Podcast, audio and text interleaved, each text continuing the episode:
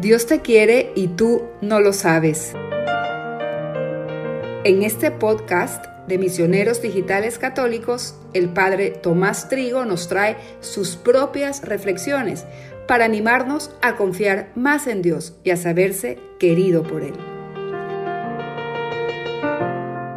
Una escucha indispensable para creyentes agobiados que aún no terminan de percibir con todo el corazón cuánto nos ama Dios.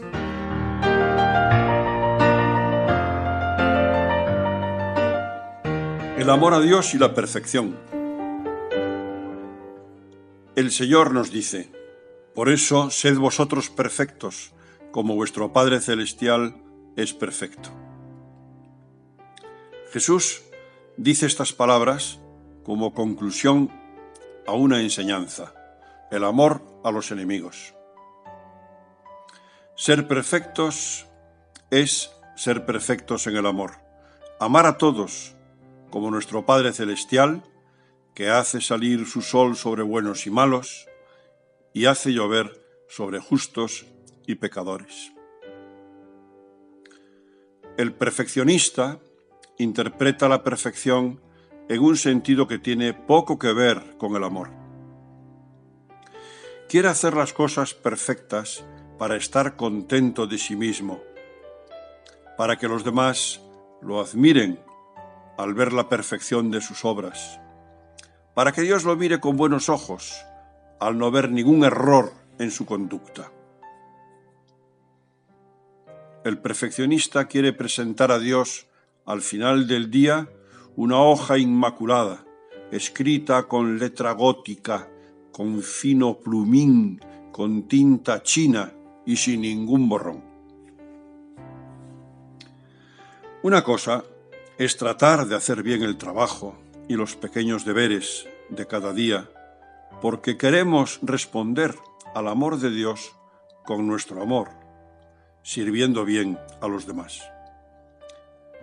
Y otra muy distinta es hacer las cosas perfectas para sentirnos justificados ante Dios. En el segundo caso, como resulta que todas nuestras obras son defectuosas, el perfeccionista se desespera, se hunde y tira la toalla. Nunca consigue llegar al final sin un borrón. Además, aunque consiga hacer algo bien, siempre le parece que su obra tiene más defectos de los que en realidad tiene. Y no acaba de estar contento por mucho que le digan que lo ha hecho bien. Nunca es capaz de ponerse un 10. En cambio, el que vive como hijo enamorado de Dios no pretende ponerse un 10. Sabe muy bien que jamás podrá ponerse un 10. Y además le importa un comino ponerse un 10. Lo único que quiere es amar. Y cuando ve que a pesar de sus esfuerzos de hijo ha cometido errores, lo reconoce con humildad, pide perdón y se ríe de sí mismo. No pierde la paz. Sabe que su padre lo quiere mucho, con un amor que no depende de la nota que se ponga, y que mira esas cosas imperfectas como una madre mira el dibujo imperfecto de su niño pequeño hecho para ella. Esos dibujos que hacen los niños para su madre. Si los juzgara un crítico de arte, diría que no tienen valor. Pero el juicio de las madres es muy diferente. Lo miran, abren la boca admiradas y dicen que es una maravilla y ya están pensando que su hijo es un artista y que cuando sea mayor pintará unos óleos preciosos. Y le dan un abrazo y lo besan y después ponen ese dibujo en algún sitio donde se vea bien, en el despacho o en la puerta de la nevera. Y si viene una visita dicen con orgullo, lo ha hecho mi hijo, es un artista. Pienso que Dios cuando tratamos de hacer las cosas bien por amor a Él, las juzga con el mismo criterio ilusionado que las madres. Mira nuestras obras como si fueran obras de arte y las expone en el cielo para que todo el mundo admire el talento de sus hijos. Seguro que nunca hemos leído en los Evangelios algo así.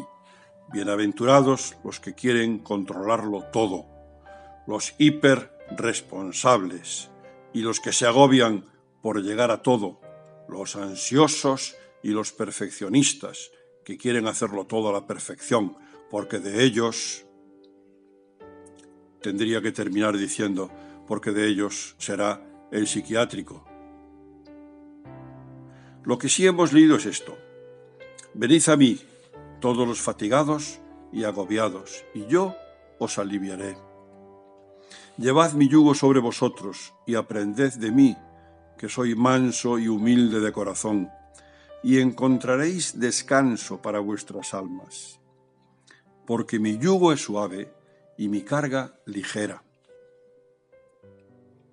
Lo que hace suave y ligero el yugo de Cristo es esto, la fe, la esperanza y el amor.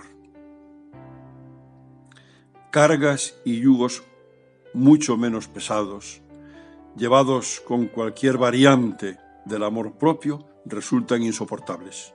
En cambio, la fe, la esperanza y el amor hacen que confiemos plenamente en Dios, que lo abandonemos todo en Él, y así nos libera de los fantasmas que nos agobian.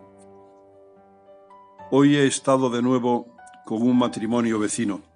Tienen una hija y dos hijos. Los dos hijos padecen una grave enfermedad cerebral y no pueden valerse por sí mismos para nada.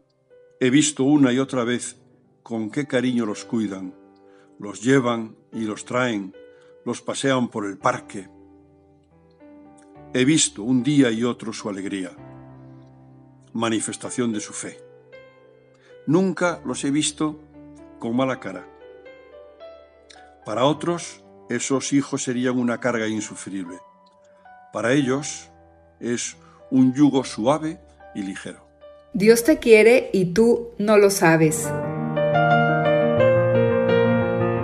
Reflexiones del Padre Tomás Trigo a través del podcast de Misioneros Digitales Católicos.